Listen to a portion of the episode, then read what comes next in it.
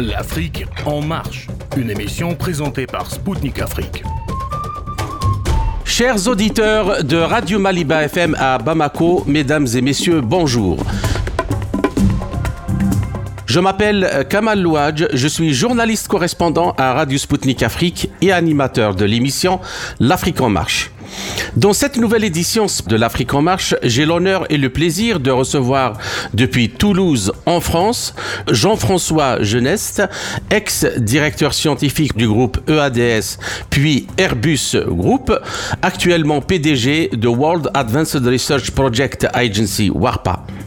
Il a également enseigné en qualité de professeur d'innovation au Skolkovo Institute of Science and Technology à Moscou. Avec lui, en sa qualité d'éminent spécialiste en construction aérospatiale, nous allons tenter de comprendre les raisons, les enjeux et enfin les implications de la décision russe de révoquer la ratification du traité d'interdiction complète des essais nucléaires, le TICE. Nous nous pencherons également sur la confrontation Russie-OTAN en Ukraine en termes de capacité et d'efficacité des armements mis en jeu par les deux côtés et sur notamment les raisons de la résilience économique, industrielle, scientifique et technologique et enfin militaire de la Russie. A tout de suite sur les ondes de Maliba FM à Bamako. Le 21 février, dans son discours adressé au Parlement russe, Vladimir Poutine a annoncé sa décision de suspendre la participation de la Russie au dernier traité l'alliant aux États-Unis relatif au contrôle et au désarmement nucléaire, le New Start. Les trois raisons essentielles avancées par le chef de l'État russe justifiant sa décision sont 1. La défaite stratégique de la Russie voulue par les élites politiques occidentales et l'OTAN.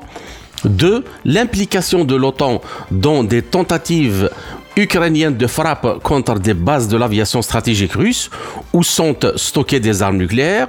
Et 3. La nécessité que le Royaume-Uni et la France intègrent également ce traité étant donné qu'ils sont membres de l'OTAN et bénéficient ainsi du parapluie nucléaire américain en plus du fait qu'ils sont elles-mêmes des puissances nucléaires.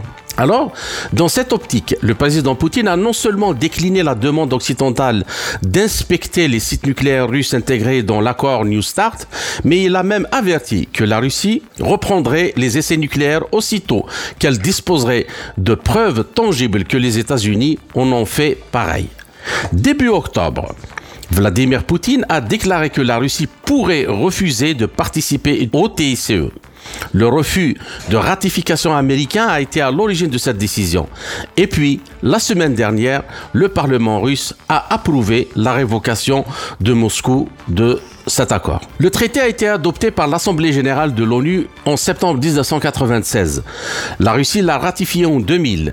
La loi qui vient d'être approuvée par le Parlement annule cette décision et le non-respect par les États-Unis, la Chine, l'Égypte, Israël, l'Iran, l'Inde, la Corée du Nord et le Pakistan des procédures intra-étatiques nécessaires pour que le traité entre en vigueur montrent leur indisponibilité à assumer la totalité des engagements qui en découlent et poussent la Russie à adopter des mesures de rétorsion visant à stabiliser l'équilibre des engagements dans le cadre du traité en question. Ces propos ont été tenus le 25 octobre à la Chambre haute du Parlement russe par le président Poutine. Le retrait de la ratification du TICE ne signifie pas une intention de procéder à des essais nucléaires, avait-il expliqué. Alors, pour traiter de ce sujet fondamental, j'ai le plaisir de recevoir depuis Toulouse, en France, Jean-François Geneste, ex-directeur scientifique du groupe EADS puis Airbus Group, actuellement PDG de WARPA. Il a également enseigné en qualité de professeur d'innovation au Skolkovo Institute of Science and Technology, l'équivalent du MIT américain, à Moscou.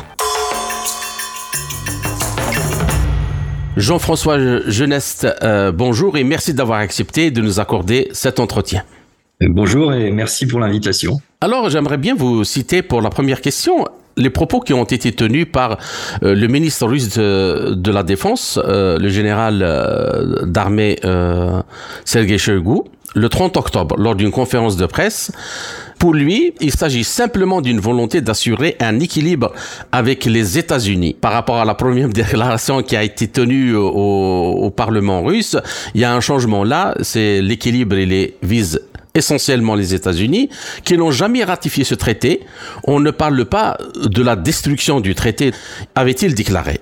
Et c'était lors du forum sur la sécurité en Chine. Dans cette optique, les allégations occidentales concernant la hausse euh, de la menace du recours aux armes nucléaires sans fondement, a-t-il euh, ajouté. Et puis, il explique que ces accusations sont totalement infondées. La doctrine nucléaire russe n'a pas changé et prévoit toujours le recours aux armes nucléaires dans deux cas.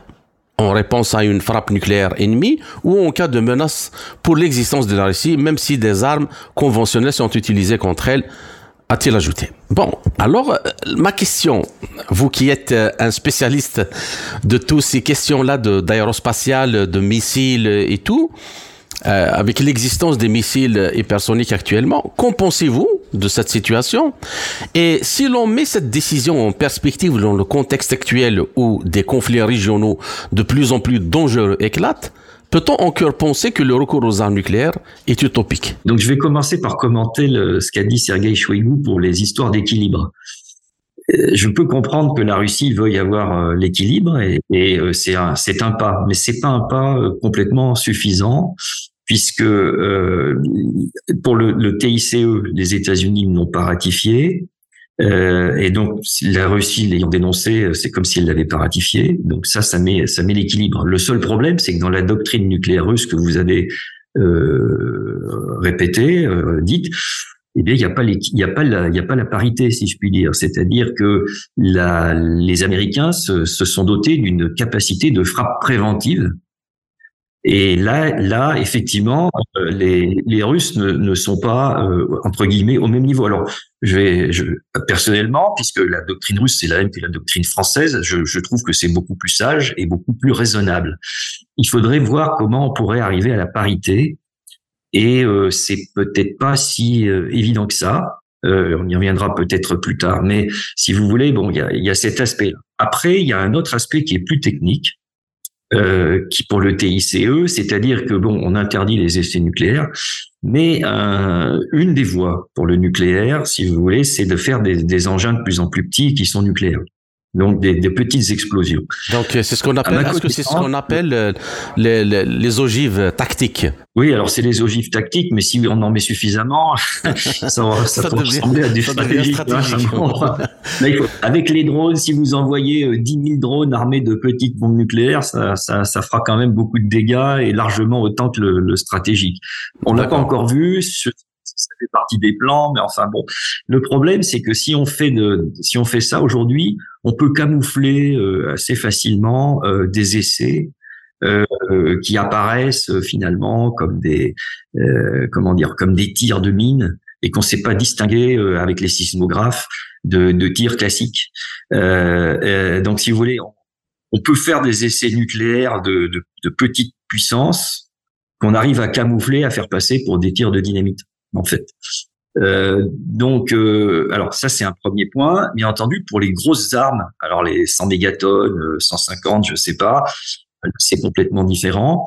Euh, et de toute façon, il y a un autre problème qui est scientifique et technique, si vous voulez, c'est que euh, euh, vous vous souvenez que quand on a abandonné nous les essais nucléaires, Chirac avait dit on va passer à la simulation. Oui. Le problème, c'est qu'en simulation, on n'apprend jamais rien une simulation ne met comme connaissance que ce qu'on connaissait avant. on va bricoler des modèles, etc., mais on n'apprendra rien. Euh, J'en avais parlé d'ailleurs au numéro 2 du commissariat à l'énergie atomique dans une conférence euh, en aparté, et qui avait reconnu que passer à la simulation nous, nous privait de, l'acquisition de, connaissances nouvelles. Et donc euh, le comment dire, c'est un, un, vrai sujet. Et j'ai du mal à croire que des militaires euh, responsables et notamment dans les, dans les, grands pays comme les États-Unis, la Russie, euh, la Chine, euh, se passerait d'essais complètement, si vous voulez, d'acquisition de connaissances. le, je, je, crains malheureusement. Alors en France, je sais pas exactement ce qu'on fait, mais euh, euh, franchement, euh, techniquement et scientifiquement, ça serait un gros gâchis d'arrêter les essais. Euh, encore une fois, on peut les, on peut les faire tout petits, on peut les faire passer pour ce qu'ils sont pas. bon, après pour les grosses bombes, puisque les Russes ont quand même sur leur torpille Poséidon, ils ont des, des, des velléités de de mettre des engins de 100 mégatonnes. Euh, enfin bon, voilà. Enfin, à un moment donné, ça serait bien de les de les essayer parce que euh, dans tous les systèmes, euh, comment dire, industriels, on, si on change un petit peu, il y a des dérives, vous voyez, technologiques, et on peut avoir un produit qui initialement marchait et un jour il marchera plus. Donc ça, ça me paraît quand même d'arrêter tout essai. Moi, je suis favorable aux, aux essais nucléaires pour des raisons d'efficacité, si vous voulez. On peut pas dire qu'on est dissuasif si on n'est pas sûr que le matériel qu'on a va marcher. Donc, euh, et, si, et si votre propos va quand même choquer beaucoup de beaucoup de gens, notamment euh, ceux qui sont, mais disons, euh, un peu beaucoup versés dans l'idéologie verte notamment. Donc, pour vous, c'est une nécessité de reprendre les essais parce qu'il s'agit d'arriver justement à la parité parfaite de telle façon à rendre justement euh, une guerre, qu'elle soit qu'elle soit conventionnelle ou, ou nucléaire, par exemple mondiale, impossible du moment que euh, il y a l'équilibre de la force qui rendrait toute euh, tentative de, de continuer un conflit euh, absolument catastrophique. Non, la parité, c'est pas vraiment la parité. La parité, je vous ai dit tout à l'heure, elle est politique, c'est-à-dire les, la non-ratification du TICE par la, par la Russie. Bon, ça, c'est une forme de parité. Il n'y a pas de parité sur la, la doctrine d'emploi. Donc ça, c'est un vrai sujet qu'il faudrait. Et après, on a le problème de la crédibilité de la force de dissuasion puisqu'on parle de dissuasion. Et la dissuasion, elle, n'est crédible que si on est sûr que les engins vont marcher. Et je vous dis, dans les mhm. processus industriels, on a des dérives et il faut les recaler. Surtout quand on change de génération, de gens qui les ont fait, enfin, etc. Vous voyez, les, les jeunes arrivent, ils n'ont pas forcément la même expérience, donc et, et, donc ils disent oh ben ça oui mais ça servait à rien ou à pas grand chose ou on va le changer à la marge. Et après vous vous apercevez au bout d'un certain temps que ça ne marche plus. Donc, euh, je vais vous donner un exemple de d'expérience de physique. Tout le monde connaît la loi de Coulomb, que deux charges s'attirent ou se, ou se repoussent avec une loi en 1 sur R au carré. Et ça, elle a été faite avec la balance de coton. Et aujourd'hui, euh, malgré la description par Coulomb de la façon dont il l'avait fait, etc., on n'est pas capable de reproduire cette expérience en laboratoire. Euh, et euh, parce qu'on a perdu la, la connaissance qu'avait Coulomb à l'époque. En revanche, on a plein d'autres... La connaissance fondamentale. Voilà, on a plein d'autres types d'expériences qui confirment euh, la loi de Coulomb, mais on n'est plus capable de refaire l'expérience originale. On a perdu la technologie en quelque sorte, si vous voulez. Ça, a dérivé. Alors, on, on, on est capable de la reconstituer, mais ça marche pas. Vous voyez, donc pour les pour les pour les armements, c'est exactement la même chose, si vous voulez. C'est on, est vraiment euh, c'est quoi Donc moi je suis partisan des essais parce que c'est la meilleure façon. Alors je n'ai pas dit qu'il fallait en faire euh, exploser euh, tous les quatre matins, hein, mais euh, de temps en temps avoir une confirmation qu'on a un truc qui marche. voilà, ça c'est l'industrie. Moi je viens de l'industrie, si vous voulez, et donc je ne peux pas, comment dire, enfin je connais les process, les processus industriels. Si vous laissez un, un fabricant automobile en imaginant, voyez, on, je prends un autre exemple. La, l'Europe veut interdire les moteurs thermiques euh, à partir de 2035 dans les voitures. Mmh.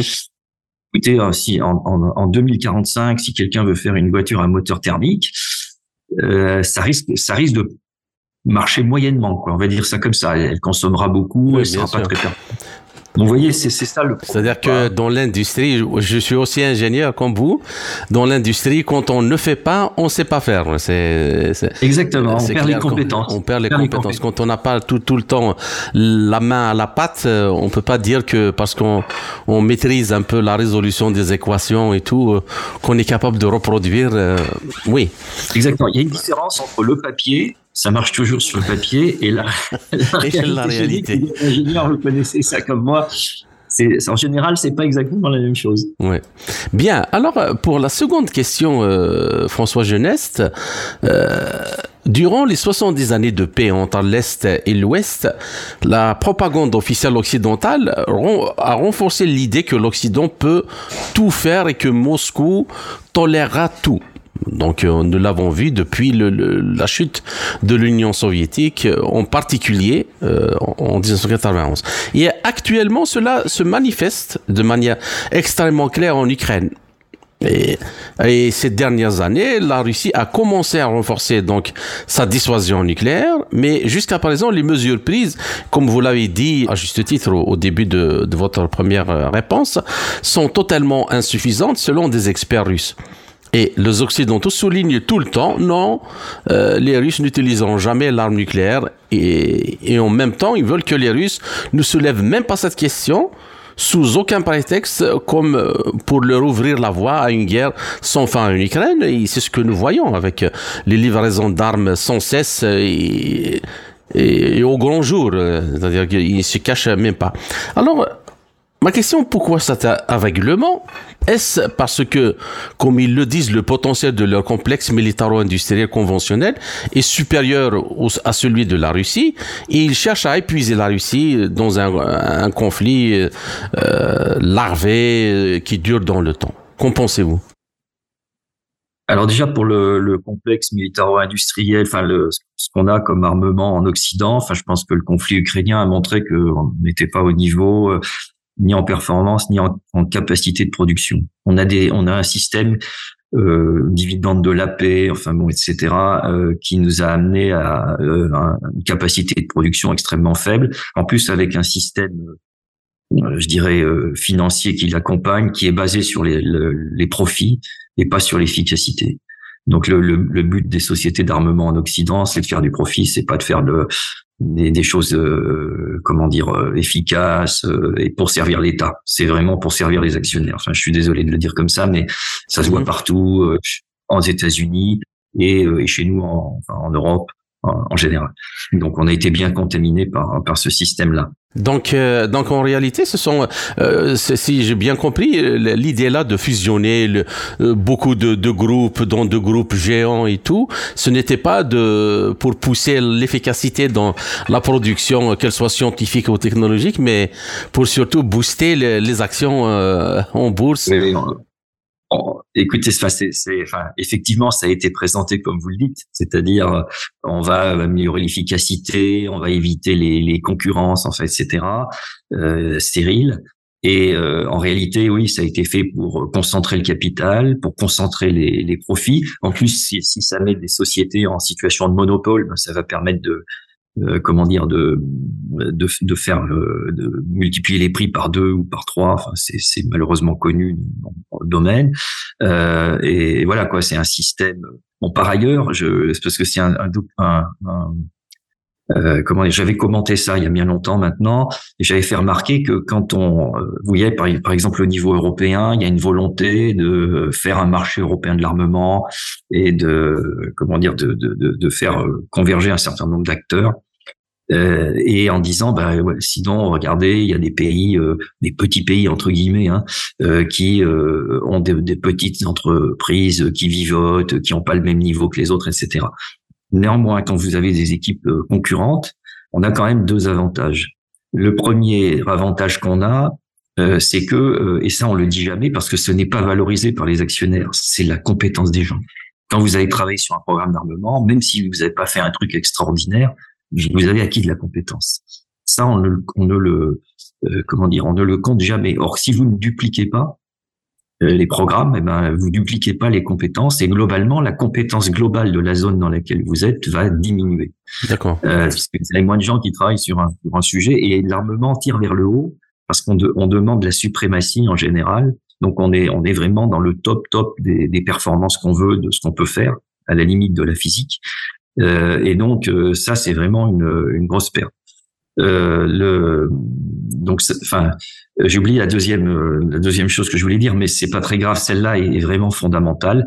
On est dans une société où on n'est pas capable de valoriser la compétence en en, équivalent euh, argent, si vous voulez, puisque notre, notre seule unité de mesure aujourd'hui, c'est enfin l'euro, le dollar, le mais, mais euh, François, Jean-François Jeunesse, est-ce que ça se répercute parce que c'est grave, c'est-à-dire que parce qu'en réalité, l'économie, l'industrie, c'est avant tout le, la créativité humaine, c'est la, c'est la compétence, c'est pas l'argent, c'est pas les matières premières, euh, c'est les idées qui précèdent les, les, les, la fabrication. Et est-ce que cela s'est répercuté sur les écoles où on forme les ingénieurs?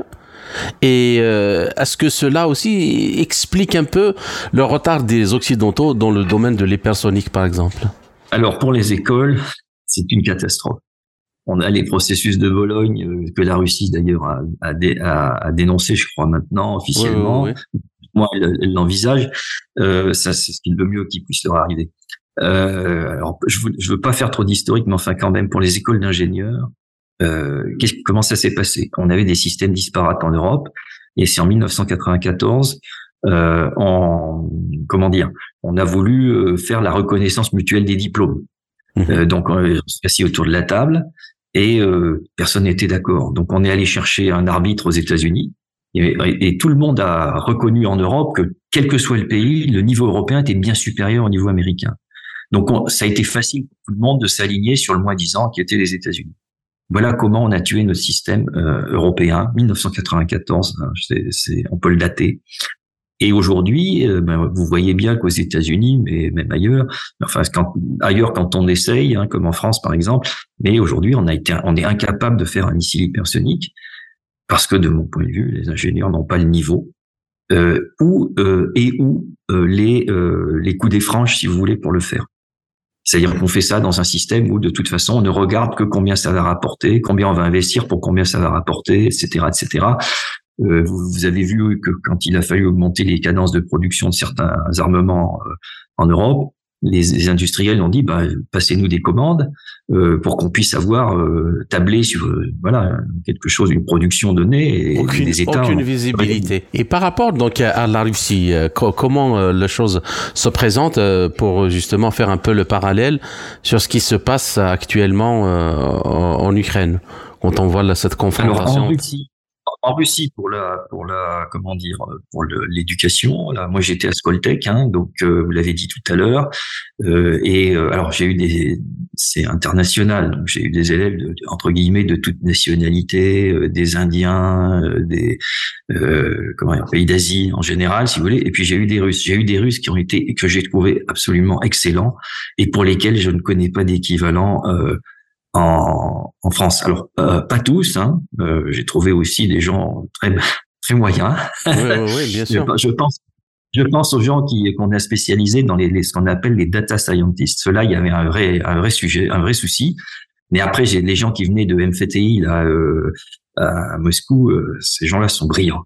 Et, et, et, encore une fois, nous n'avons pas l'équivalent en France de ces gens-là, ni, ni même à l'école normale supérieure que j'ai fréquenté un petit peu en temps.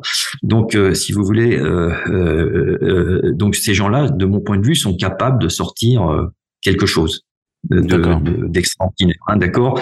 Et chez nous, le problème, comme je vous l'ai dit, euh, les, les, rares qui seraient capables, parce qu'il n'y a pas de raison statistiquement, il doit y avoir quelques quelques personnes qui sont quand même très très bonnes. Euh, le problème, c'est que le système les, les laisse pas le faire. Bien. Alors, euh, pour euh, pousser un petit peu plus euh, l'analyse, depuis 97, suite à la parution du livre de Zbigniew Brzezinski, dont le titre est Le Grand Échiquier, la primauté américaine et ses impératifs stratégiques. Je rappelle que la traduction française a gardé juste la première partie du titre en anglais, à savoir Le Grand Échiquier. Alors, tout le monde comprend le jeu des États-Unis euh, qui tente de lier les mains de la Russie et espère à long terme la faire exploser avec cette longue guerre euh, en Ukraine. Et par conséquent, affaiblir radicalement son principal rival, la Chine, euh, qui, quelque, si quelque chose arrive, sera donc face à l'Occident global toute seule. Il s'agit d'un plan stratégique absolument clair. Donc, les Américains poussent également l'Europe à sa propre destruction en tant qu'acteur et concurrent stratégique potentiel à leur tour les élites, malheureusement, et chose que nous ne comprenons pas vraiment, euh, européennes, euh, euh, conduisent leur pays et leur peuple à la boucherie voulue par les anglo-saxons. Alors, est-ce que, j'ai une question un peu provocatrice, mais est-ce qu'un durcissement de la doctrine nucléaire russe ne serait-il pas, in fine, le meilleur moyen de mettre un terme au délire des puissances impériales anglo-saxonnes? Ce conflit, euh, tout le monde sait euh, depuis le début d'ailleurs que l'Ukraine ne peut pas gagner contre une puissance nucléaire, c'est pas possible. Ils sont plus moins nombreux, ils ont moins de ressources, enfin bon, etc. En plus, pour un pays euh, hyper corrompu. Euh, donc, il faut arrêter le bain de sang parce que euh, même si on est pro-russe, je veux dire, on, on peut pas accepter que des gens meurent. Il y a, plein d'Ukrainiens. La, plupart des Ukrainiens sont, entre guillemets ils, ils, subissent leur système à eux. Euh, ils, ils sont pas responsables vraiment de ce qui arrive. Ils ont été manipulés. Le Maïdan a été manipulé, euh, etc. Donc voilà. Enfin, je veux dire, euh, malheureusement, les pauvres gens comme d'habitude, euh, paye les pots cassés. Et, et, donc, arrêter le conflit serait bien. Voilà, ça, serait. Alors, euh, ainsi s'achève la première partie de notre euh, entretien, chers auditeurs. Je vous retrouve en compagnie de mon invité Jean-François Geneste pour la seconde partie de notre émission après une courte pause musicale. À tout de suite.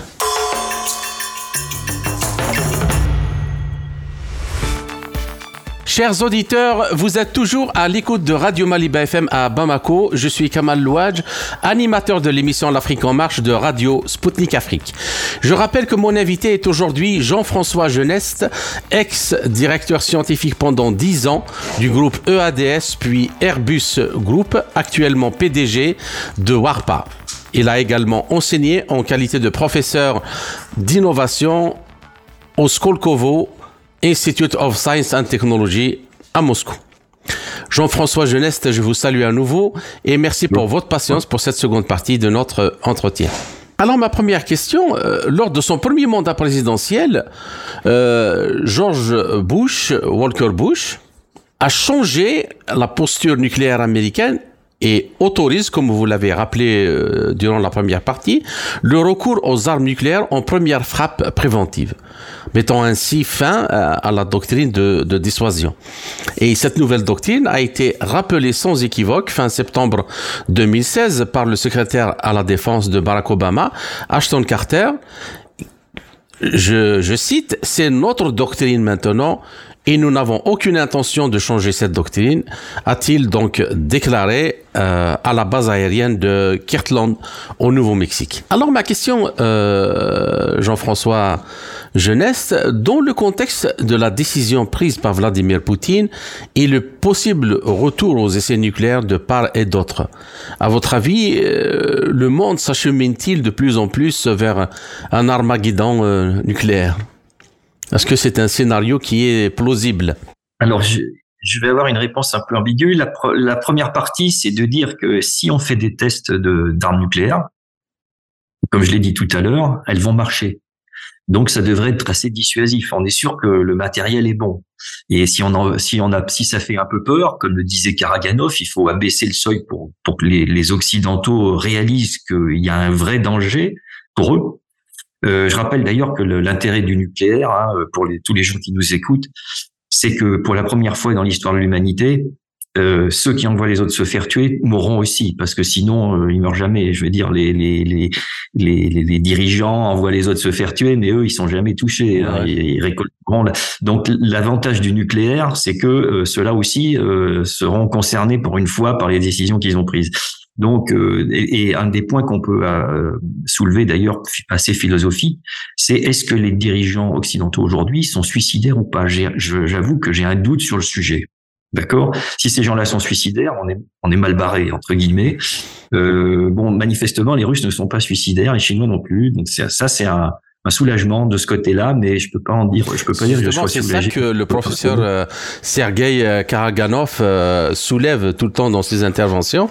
Il dit qu'il y a une, une, un abaissement du niveau intellectuel des dirigeants occidentaux, une incapacité totale à comprendre les enjeux qui se présentent à eux, eux et en même temps une espèce de déconnexion émotionnelle par rapport à la réalité, où ils pensent que la guerre c'est un jeu, où on en voit, on gagne de l'argent. Alors c'est un jeu, puis aussi, enfin, quand on a un Biden qui est, comment dire, proche de la tombe, euh, bien se suicider à la limite dans un dans un contexte où l'euthanasie devient populaire entre guillemets euh, ça c'est pas rassurant, euh, pas du tout. Euh, dans un système où beaucoup des dirigeants, semble-t-il, dans le monde politique occidental, sont drogués, c'est, pas c'est pas c'est pas beaucoup plus rassurant non plus. Donc franchement, à titre personnel, je suis très inquiet sur la, la la comment dire à la limite j'appuie sur le bouton je m'en fiche. Après moi il y aura après moi le déluge comme l'ont dit certains auparavant. Et ça c'est pas c'est pas rassurant. Euh, donc euh, voilà. Après, pour le euh, comment dire, est-ce qu'on est plus près aujourd'hui du seuil nucléaire ou pas? Alors, à part cet aspect-là occidental qui me fait relativement peur, je, je le dis, euh, si les gens sont raisonnables, euh, enfin la réponse devrait être non. Si on, je veux dire, c'est pas parce qu'on fait des essais qu'on se rapproche davantage de la guerre nucléaire. Au contraire, comme je, l'ai dit tout à l'heure, euh, comme on est sûr que ça va marcher, si vraiment ça fait peur, ça, ça, ça nous arrêter quoi. Alors que sinon, on pourrait entre guillemets parier. Hein, les Anglo-Saxons aiment, le pari sur le comment dire l'obsolescence des, des, des, armes adverses ou le fait qu'elles ne marcheraient pas ou qu'on arriverait à les parer par je ne sais quelle arme nouvelle, enfin, etc. Mais justement, euh, euh, qu'est-ce que vous diriez encore par rapport à l'analyse du professeur Karaganov, pour qui euh, il est nécessaire d'abaisser justement le seuil de l'utilisation des armes nucléaires, notamment tactiques, parce que le fait de, le garder comme ça rend la dissuasion nucléaire russe un peu frivole et, et, et permet à l'adversaire euh, de continuer l'agression avec des armes conventionnelles de plus en plus sophistiquées et qui peuvent justement amener à, une catastrophe mondiale. C'est si l'on ne réagit pas à, temps. Alors, le, nucléaire tactique hein, fait, fait peur, mais en fait, il devrait pas faire peur parce que euh, c'est de la bombe et on a malheureusement dans l'histoire euh, eu des exemples où euh, les bombes, euh, enfin l'armement conventionnel a tué beaucoup plus que du nucléaire tactique.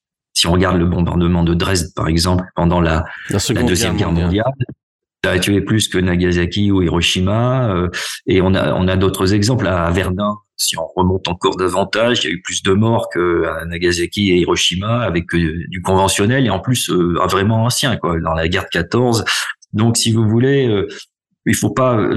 Pour moi, le nucléaire euh, euh, tactique, c'est c'est c'est plus psychologique qu'autre chose. Le nucléaire stratégique tue les dirigeants. Le nucléaire tactique ne tue pas les dirigeants. Euh, donc, il, il, a, il est moins intéressant dans ce sens-là puisqu'il ne fait pas porter la responsabilité totale des décisions à ceux qui les ont prises. Donc euh, voilà. C'est d'ailleurs la dissuasion n'est que, de mon point de vue stratégique, il n'y a pas de dissuasion euh, nucléaire tactique, c'est c'est un bon outil pour être plus efficace sur le terrain, mais c'est enfin pour moi c'est pas dissuasif, euh, sauf contre un État qui n'aurait pas de qui n'aurait pas de nucléaire. D'accord. Mais alors, euh, c'est peut-être un sujet qu'on n'a pas abordé, qui peut être intéressant pour nos auditeurs. Euh, c'est le la diffusion des technologies. C'est-à-dire qu'aujourd'hui, le nucléaire est l'apanage de quelques de quelques pays. Mais vous savez, la, la, la technologie diffuse, donc elle, elle, sera accessible euh, avec le temps probablement à d'autres pays. Et le jour où tous les pays de la planète auront l'arme nucléaire, mais il sera temps de penser à négocier au lieu d'imposer. Tout en espérant ne pas avoir de, des cinglés. Euh, exactement. Hein, exactement. poste de commandement. vous savez, par exemple. Oui, oui. Et vous savez, quand je vois aujourd'hui qu'on considère les Iraniens comme des cinglés, au moins en Occident, euh, je reste un peu pantois parce que quand nous on était vêtus de peau de bête, ils inventaient les desserts, ils avaient une culture extraordinaire, ils, ont une civilisation bien plus ancienne que la nôtre. Euh, et je trouve ça un peu étonnant que qu'on puisse être mhm.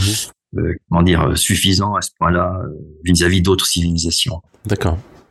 Bien. Alors pour la seconde question, on a donc, au-delà de ce qui se passe actuellement euh, en Ukraine ou Proche-Orient ou Moyen-Orient, euh, on a le nouveau concept stratégique de l'Alliance Atlantique adopté l'année dernière, euh, a mis devant le rôle de l'OTAN dans l'endiguement global de la Chine.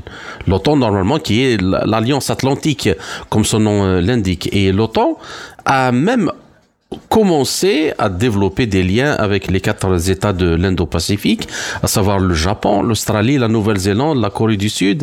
La France et la Grande-Bretagne et l'Allemagne soulignent leur rôle aussi pour assurer une présence militaire dans la région Indo-Pacifique. À la limite, on peut comprendre la France qui est euh, une puissance Indo-Pacifique, mais on ne comprend pas le rôle de la Grande-Bretagne et l'Allemagne et même de l'Union européenne dans cette euh, région sur fond donc de formation euh, de l'AUKUS, euh, c'est cette alliance anglo-saxonne entre les États-Unis, le Royaume-Uni et l'Australie euh, sur fond de cette de cette disons enfant derrière le dos que les Américains ont fait sur la, question des livraisons des sous-marins nucléaires français à l'Australie. Alors la question les États-Unis, est-ce qu'ils n'essayent pas d'entraîner tous les alliés de l'OTAN dans la défense de leurs intérêts étroits face à la Chine en Indo-Pacifique. Et en plus de ce que la catastrophe a engendré le, conflit en Ukraine, sur fond d'une guerre larvée pour juste sauver leur dollar et leur euh, économie. Je pense qu'on peut voir ça, euh, si vous voulez, d'abord pour regarder l'endiguement, il suffit de regarder une carte avec les bases américaines, euh, entre guillemets, autour de la Russie et de la Chine. Et excusez-moi, ça sonne chez moi, mais euh, donc entre la, comment dire, la, la Russie et la Chine. Euh, et euh, donc la carte parle d'elle-même, c'est même pas la peine d'aller chercher plus loin. Ensuite, le, les États-Unis se comportent comme un véritable empire comme un suzerain, comme on le voyait au Moyen Âge, où euh, les, le suzerain faisait appel à ses vassaux et partait en guerre, euh, euh guerroyer contre l'anglois, comme on disait, longtemps. Mais si vous voulez, ça n'a pas changé beaucoup. C'est exactement la même chose euh, avec des comment dire alors des moyens bien supérieurs et peut-être une remarque que personne n'a fait jusqu'à aujourd'hui, mais la, mondialisation s'est mise en place euh, petit à petit, et donc qu'il y ait une sorte de mondialisation militaire euh, n'apparaît pas aberrant, en tout cas le, constater. Et euh, dans cette mondialisation militaire, il y a des comment dire, il y a des adversaires. Et c'est ce qu'on est en train de voir avec d'un côté l'OTAN, l'Occident, et de l'autre côté les BRICS, et avec des stratégies différentes. C'est mon avis, hein, je, on peut ne pas le partager, mais mhm. oui, oui. Je, je, vois les choses comme ça. D'accord. Bien, mais mais il y a une chose que sur laquelle j'aimerais quand même vous demander votre avis, euh, euh, Jean-François Geneste. Euh, c'est sur la capacité de l'OTAN en termes euh, financiers, armement et logistique. Euh, alors, à titre d'exemple, donc depuis depuis 2006, la référence pour la charge militaire de chaque pays membre de l'OTAN est de 2% du PIB. Et le deuxième élément majeur du critère de référence de l'OTAN est là, justement, la nécessité d'allouer au moins 20% des dépenses militaires au programme d'armement, y compris la recherche et le développement. Mais parce qu'il y a un grand mais, les résultats de l'atteinte de l'objectif de 2% sont mitigés. Selon le dernier rapport du secrétaire général de l'OTAN, en 2014, la charge militaire moyenne des pays membres de l'OTAN, à l'exception des États-Unis, était de 1,43 et en 2022, elle était de 1,65. Alors, D'abord, euh, que pensez-vous de cette situation?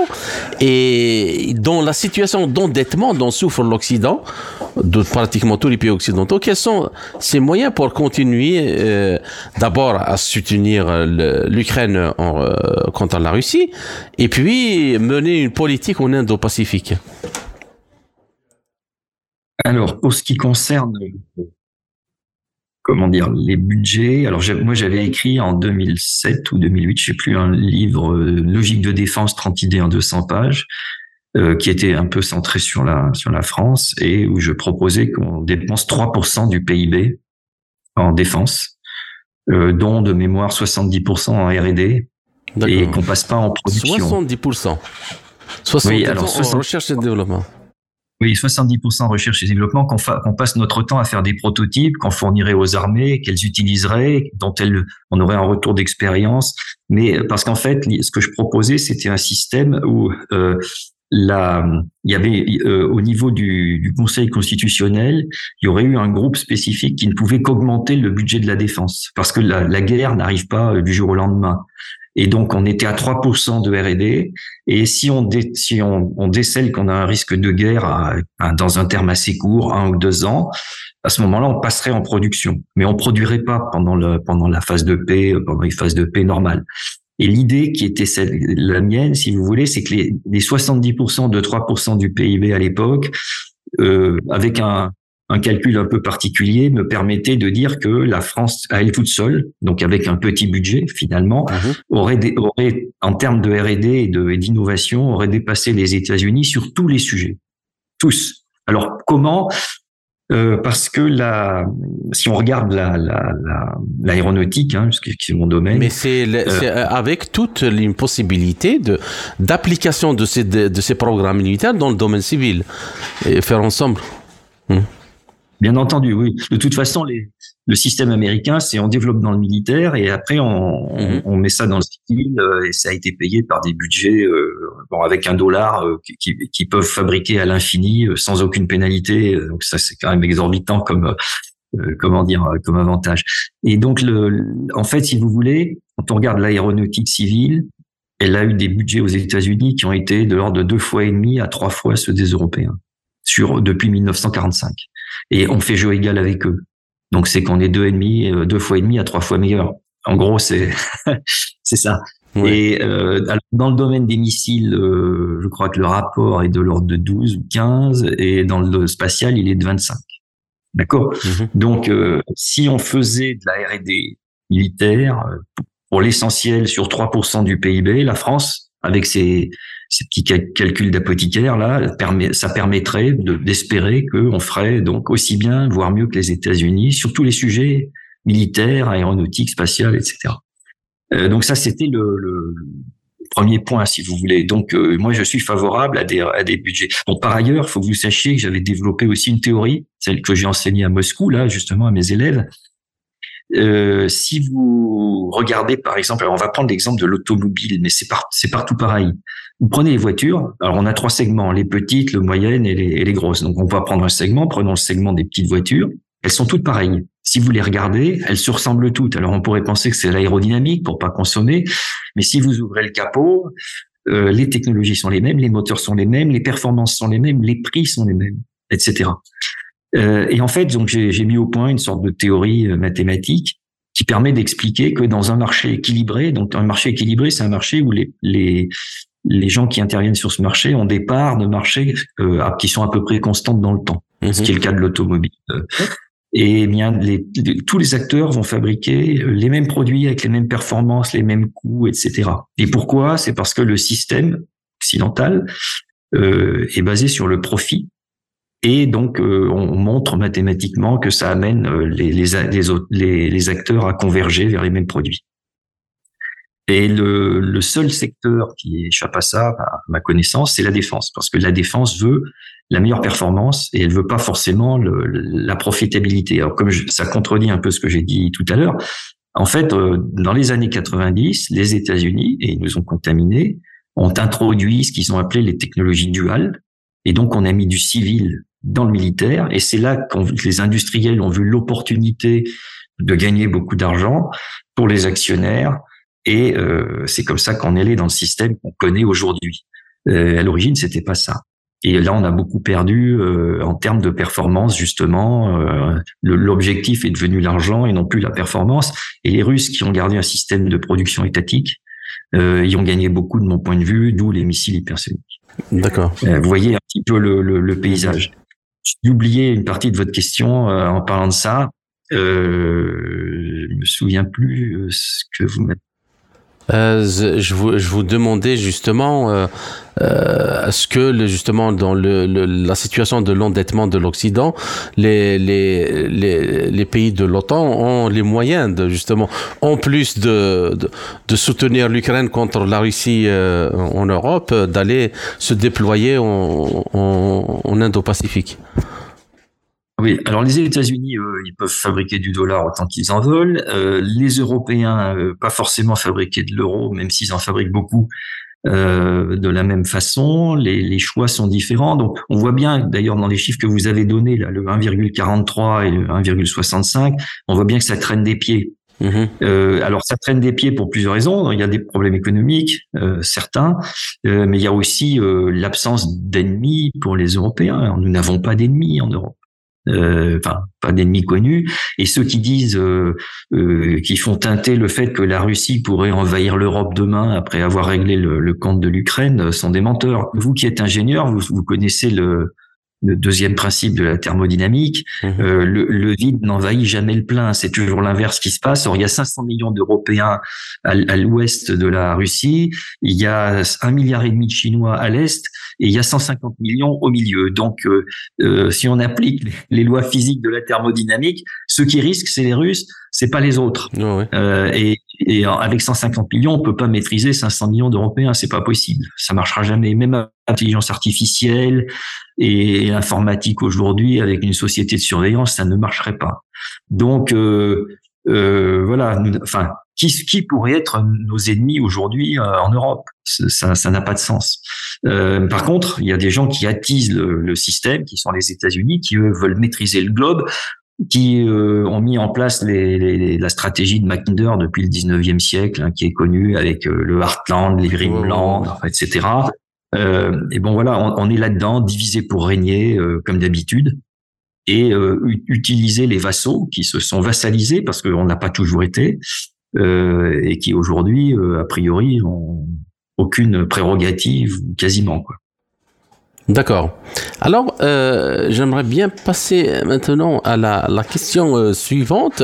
Selon certains analystes, ce qui se passe en Ukraine est un affrontement entre deux philosophies deux visions diamétralement opposées des relations internationales. La première est issue du traité de Westphalie de 1848 qui a donné naissance au concept de l'État-nation, de la diversité et du vivre ensemble. La seconde est celle du traité de Vienne de 1815 qui a consacré la domination maritime anglo-saxon sur le reste du monde. Et donc, pour ces spécialistes, il est tout à fait clair que la politique extérieure des États-Unis et du Royaume-Uni, notamment depuis le démembrement de l'Union soviétique en 1991, a pour paradigme la philosophie du traité de Vienne tout en donnant l'illusion de défendre euh, et de faire avancer celle de Westphalie, notamment avec tous les trucs euh, autour de la démocratie et des droits de l'homme. Alors, selon vous, y a-t-il un moyen euh, de dépasser ce piège géopolitique et de donner une chance à la paix et à l'entraide sincère et positive entre toutes les nations du monde? Parce que c'est, euh, on est dans une situation euh, où euh, il est nécessaire de pousser un peu la réflexion pour essayer de prendre les problèmes euh, euh, par le haut et trouver les moyens, d'autres moyens d'aborder les différences idé idéologiques et, l'affrontement des intérêts que par ceux de la guerre, parce que euh, on est vraiment au bord du précipice. Oui, oui, je bien d'accord avec vous. Le problème, c'est que si on veut un monde de paix, il faut que tout le monde veuille la paix. Euh, le problème, c'est que, enfin, mon point un des problèmes, l'Occident a mis en place un système de concurrence. Entre concurrence et guerre, il y a la frontière est ténue. Euh, et donc, le, alors il y a ça, ça c'est le premier problème. Le deuxième problème, c'est que quand vous avez eu l'hégémonie, vous voulez pas la perdre. Donc c'est ce qu'on voit aujourd'hui. On est jusqu'où on est prêt à aller pour ne pas la perdre, même si on voit qu'on qu perd pied petit à petit, etc. Et la question qui se pose aux États-Unis aujourd'hui, c'est euh, en gros, est-ce qu'on accepte de perdre lentement mais sûrement euh, parce que le monde change et parce que on, ils sont que 300 millions, euh, ça fait 800 millions de personnes avec la, le, les, les, les, enfin un milliard, le, le, fameux milliard doré dont parle ouais. Vladimir Poutine, euh, par rapport à 7 milliards. euh, qu'on a euh, commis l'erreur en Occident de transférer euh, l'industrie en Chine. donc c'est trop tard maintenant, ça se rattrapera pas, ça, elle, elle reviendra pas, contrairement à ce que disent beaucoup d'hommes politiques chez, nous. donc si vous voulez, ou alors est-ce qu'on se dit, bah je vais faire une guerre, je vais tout casser, euh, pour euh, pour conserver l'hégémonie parce que je pense que j'en ai encore un peu sous le pied et que je peux gagner une guerre. Mhm. Euh, la, question est là. et alors on va passer de mon point de vue par un, un pic de, de risque. vous voyez, alors éventuellement de guerre nucléaire, etc. Et si on arrive à le passer sans casse, ben, le monde redeviendra plus serein. Mais euh, euh, on va passer par un pic. On n'est peut-être pas très loin du pic, je n'en sais rien. Euh, ça, ça pète partout. Alors, euh, nous arrivons à la dernière question. après les sanctions imposées à l'Union soviétique durant la guerre froide et à la Russie en particulier depuis 2014 puis en 2022, l'économie russe est toujours résiliente et a même profité pour relancer l'agriculture et l'industrie, y compris dans les domaines de l'électronique et de l'aéronautique. Alors, euh, quel est votre avis? Et pouvez-vous nous expliquer pourquoi les économistes occidentaux se sont également lourdement trompés à l'image des spécialistes militaires? Sur cette question alors déjà, je pense que les sanctions sont, sont un bienfait pour les Russes qui ont tendance à eux aussi euh, vivre euh, tranquillement. S'ils peuvent acheter quelque chose sans le faire, ils, sont comme les autres, ils n'hésiteront pas. Donc euh, ça, je l'ai pu le voir de mes yeux vus quand j'étais en, Russie. Donc les sanctions sont bien, ça les oblige à faire ce qu'ils n'auraient pas fait autrement. Ils seraient contentés d'acheter à droite à gauche. Pour ce qui concerne, donc, alors ils ont un, pays avec un potentiel considérable, avec des ressources, etc. Et on l'a, on l'a évoqué tout à l'heure, euh, une euh, euh, comment dire, une population qui est très éduquée, très très instruite, qui a un très bon niveau. Ça, c'est c'est un avantage énorme et ils sont donc à même de de mettre en valeur leur territoire. Mmh. Euh, voilà, donc ça, si vous voulez, globalement, euh, je pense que euh, c'est très bien pour eux et qu'ils vont continuer. Et par exemple, quand j'étais à Skoltech, j'avais un collègue polonais qui enseignait là-bas, et son rêve à lui, c'était de, de cultiver l'ensemble de la, de la Russie avec des machines gérées par intelligence artificielle pour en faire le premier producteur mondial de biens agricoles. Et honnêtement, c'est pas idiot. Alors il y a quelques détails à régler, mais si vous voulez, euh, pour un territoire aussi immense et dont, la, dans, la, majorité vide, euh, ça serait vraiment une très très bonne idée à investiguer. Mais si vous avez des robots, vous voyez, au lieu de faire des drones militaires, vous faites des, des, des drones agricoles, etc. Et vous pouvez y arriver euh, et, et, avoir une capacité de production colossale. Quoi. Donc, si vous voulez, ça, je pense qu'ils ont, ils ont tout ce qu'il faut pour, pour, pour arriver à faire des choses très très bien. Euh, après, euh, ils ont, ils ont des, des, des, des défauts. Hein. Vous avez parlé de l'aéronautique. Euh, bon, c'est un sujet auquel je suis sensible, euh, et je vais vous vais faire référence à ce que je vous disais tout à l'heure sur le, la, la, théorie que j'avais développée. Si vous regardez les avions russes aujourd'hui, euh, le MS-21 par exemple ou le SSJ-100, ce sont des répliques d'avions occidentaux. Mmh donc ils n'ont pas innové dans ce domaine-là. Euh, et ils ont un énorme problème à prendre des risques dans euh, en termes d'investissement. Alors je pense aux oligarques, hein, puisque c'est eux qui, ont, qui auraient plutôt les moyens d'investir. Ils ont d'énormes problèmes à, investir dans des dans des affaires euh, qu'on pourrait qualifier d'un peu risquées et de long terme. Hein, puisque pour faire un avion, si on veut faire un avion de la feuille blanche qui ressemble pas à un avion d'aujourd'hui, il va falloir compter 8 à 10 ans. Et ça, manifestement, ils ont un système économique qui ne le permet pas. Le seul, leur système militaire le permet parce que c'est étatique. Il y a une vision réelle politique de, des autorités russes, mais dans leur système civil, là, ils ont un vrai souci. Et donc, euh, il faudrait qu'ils changent pour potentiellement, parce qu'ils en ont les capacités, encore une fois, devenir les leaders mondiaux dans certains domaines technologiques. Alors peut-être l'aéronautique, peut-être autre chose, j'en sais rien, mais ils pourraient le faire. Mais aujourd'hui, si vous voulez, alors pour l'avoir regardé de près, ça, euh, ils en sont incapables leurs oligarques ne sont pas euh, capables d'investir sur du long terme et sur des projets risqués. C'est c'est le seul sujet, à mon avis, sur lequel l'Occident a quelque chance de s'en sortir euh, dans les années qui viennent. D'accord. Alors, euh, avant de terminer, j'aimerais bien vous poser une question sur euh, le nouveau concept que vous avez développé euh, dans votre dans votre entreprise Warpa sur le Terradrone, le concept du Terradrone et, et comment vous envisagez l'envisager comme un instrument, un levier pour révolutionner le transport aérien. Est-ce que vous pouvez nous expliquer en quelques minutes un peu ce concept et, comment euh, euh, vous envisagez sa, participation dans l'économie. Alors merci pour cette question. Euh, je m'y attendais pas, donc c'est tant mieux. Le, alors écoutez, Terradrone, c'est un dirigeable. Euh, alors qui a 100 tonnes, entre 100 et 200 tonnes de charge utile. Donc, si il est gonflé à l'hydrogène, il consomme de l'hydrogène, il a une propulsion électrique, euh, et euh, euh, comment dire donc et il est c'est surtout ce qui est important c'est ses propriétés. Il est tout le temps donc c'est-à-dire il a une disponibilité d'utilisation équivalente à celle des, des, avions quel que soit le, temps en gros il peut décoller il est tout terrain, c'est-à-dire il peut, se il peut se poser et décoller de n'importe où sans installation au sol, rien, même pas une piste en goudron. donc juste un terrain vague suffit pour. Exactement. Et même pas forcément plat.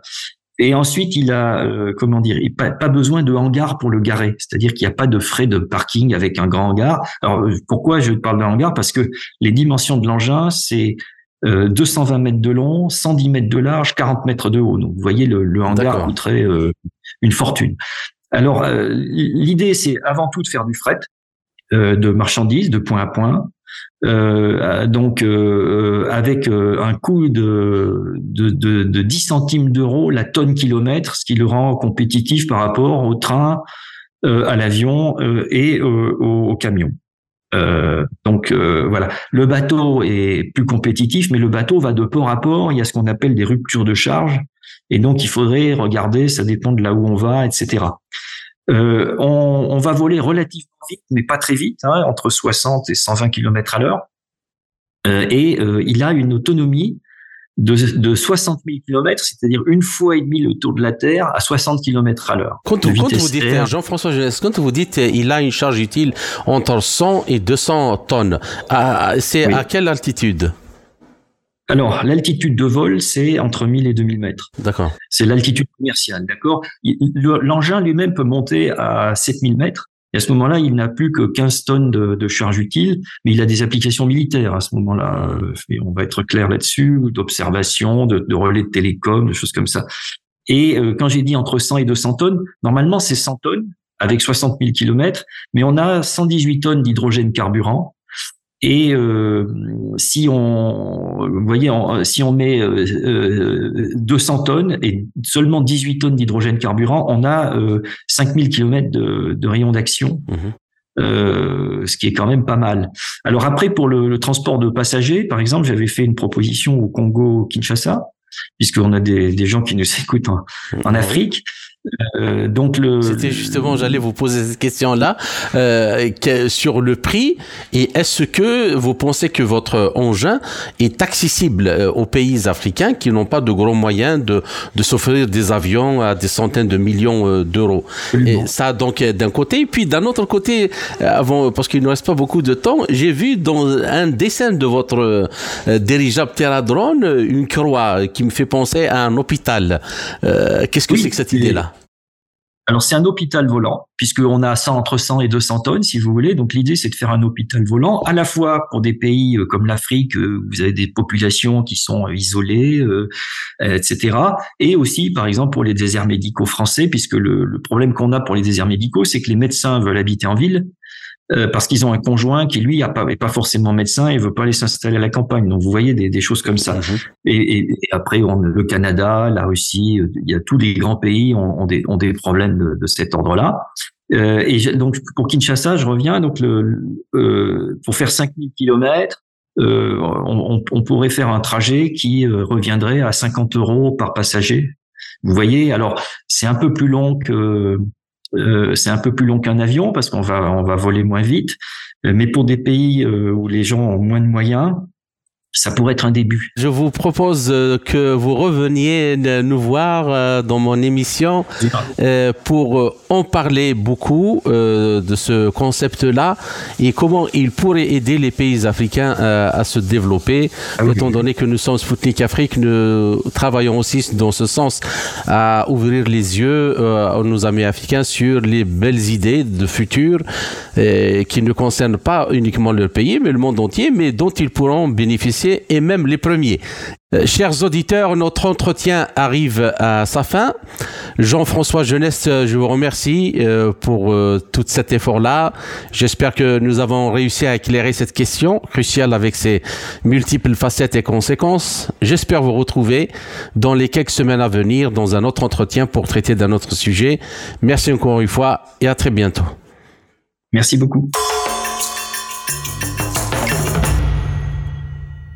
C'était Jean-François Geneste, ex-directeur scientifique pendant 10 ans du groupe EADS Airbus Group, actuellement PDG de WARPA. Il a également enseigné en qualité de professeur d'innovation au Skolkovo Institute of Science and Technology à Moscou.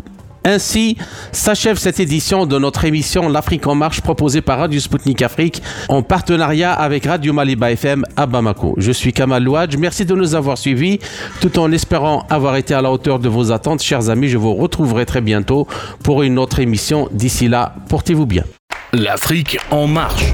Une émission présentée par Sputnik Afrique.